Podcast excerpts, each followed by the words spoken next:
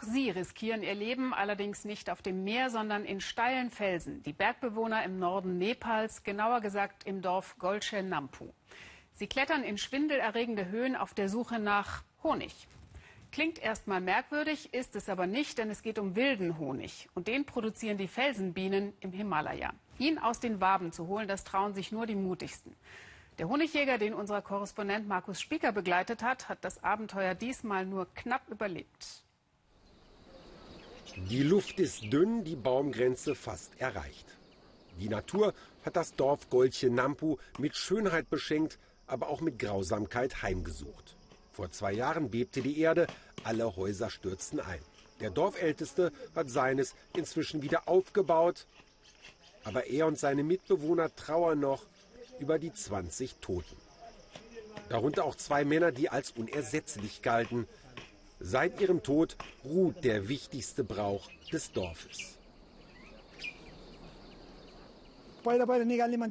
Unsere zwei Honigjäger sind bei dem Erdbeben getötet worden. Auch ihre Ausrüstung wurde zerstört. Doch morgen wollen wir einen neuen Anlauf starten. Früher wurde zweimal im Jahr Honig geerntet, schon lange bevor die 90-jährige Mutter des Dorfältesten geboren wurde. Ich erinnere mich, dass die Ernte immer reichlich ausfiel. Zum Essen ist der Honig allerdings zu stark. Wir haben ihn als Medizin benutzt, für Menschen und für unsere Tiere. Noch immer ist die Nachfrage groß, vor allem im benachbarten China, wo der Honig als Wunderdroge gilt. 50 Euro gibt es dort für den Liter.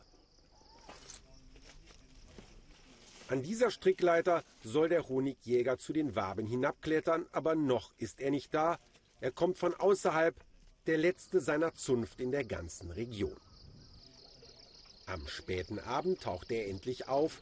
Er ist den Gebirgspfad in der Dunkelheit gegangen, aber Mut gehört ja zu seiner Arbeit, der vielleicht gefährlichsten im ganzen Land. Warum soll ich Angst haben? Vor der Honigjagd werden wir den Göttern opfern. Das wird mich vor allen Gefahren schützen. Mitgebracht hat er seine zwei Söhne. Für sie wünscht er sich, dass sie einmal einen anderen Beruf ergreifen. Die Honigjagd ist doch ein Fluch, anstrengend und nicht gut bezahlt. Aber es ist mein Karma. Ich büße für die Sünden in meinem vorherigen Leben. Beim gemeinsamen Essen wird die morgige Ernte verteilt. Dem Dorfältesten steht der größte Teil zu, dem Honigjäger ein leistungsbezogenes Honorar, umgerechnet 5 Euro für den Liter. Kurz nach Sonnenaufgang ziehen sie los. Der Honigjäger, einige Helfer und viele Dorfbewohner, die zuschauen wollen. Ein herrlicher Tag, klarer Himmel, die Götter scheinen wohlgesonnen, alles spricht für eine reichliche Ernte. 20 Liter, noch mehr, wenn es besonders gut läuft. Dafür soll dieses Opferritual sorgen. Die Bergbauern sind Hindus, pflegen dazu ihre ganz eigene Stammesfrömmigkeit.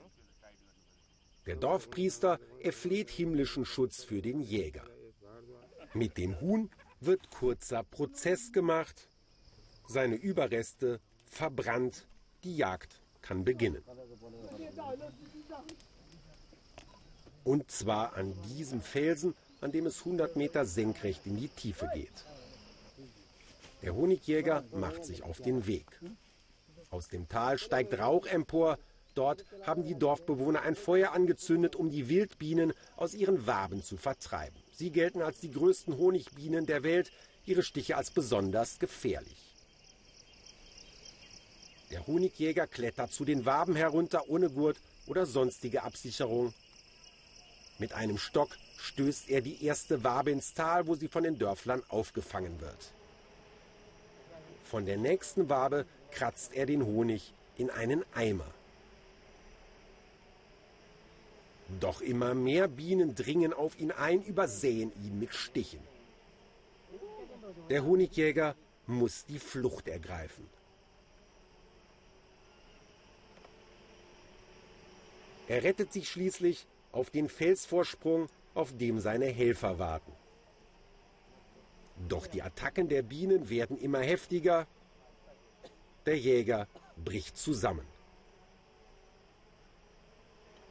Oben auf dem Felsen bricht Panik aus. Wie bekommt man den Honigjäger wieder nach oben? Der rafft sich noch einmal auf, klettert mit letzter Kraft hinauf.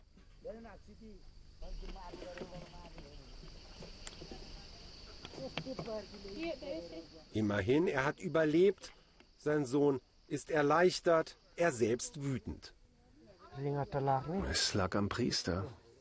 Er hat das Opferritual nicht richtig gemacht. Ich habe mich schon beim Abstieg schlapp gefühlt.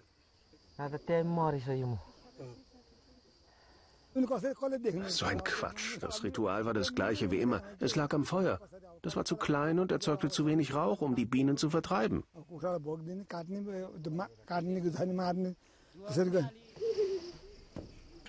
Allmählich kommt der Honigjäger wieder zu Kräften. Aber für ihn steht fest, noch einmal nach unten klettert er heute nicht mehr. Was wird nun aus der Honigernte? Ich glaube nicht, dass er jemals wieder auf Honigjagd geht. Und außer ihm gibt es weit und breit keinen. Für dieses Jahr war es das auf jeden Fall. Eine bittere Ernte. Den Bergbauern bleibt nicht einmal ein Liter Honig. Und dem Honigjäger vielleicht die Erkenntnis, dass er allmählich genug gebüßt hat für seine Sünden.